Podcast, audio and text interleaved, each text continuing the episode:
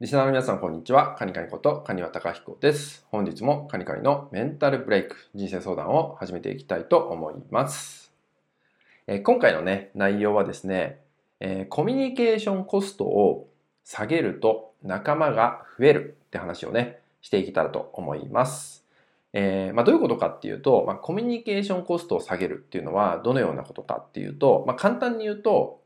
めんどくさい人にならないことですね。まあ、このように、えー、あなた自身が、えー、コミュニケーションの際に、まあ、めんどくさくない人になることで、えー、仲間が増える、応援者が増えるとかね、協力者が増えてくるといったような結果を手に入れることができるんですね。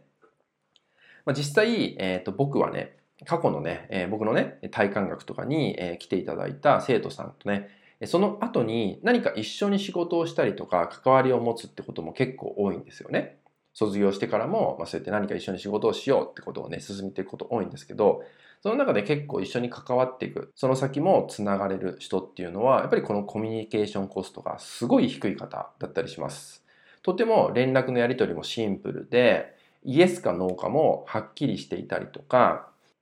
またはね、こう自分のことを斜めで見なかったりとか、真正面から向き合ってくれたりとか、で、えー、いちいち細かいことまで、えー、やり取りしないでも、えー、本当に端的に聞きたいこと、伝えたいことをまとめて聞いてくれる、やってくれる、お互いにそういうことができるといった関係性が築けてるんですよね。そういう方とは、えー、思い返すと、すごい長期間関わりを持ててるなっていうね、印象があるんですよね。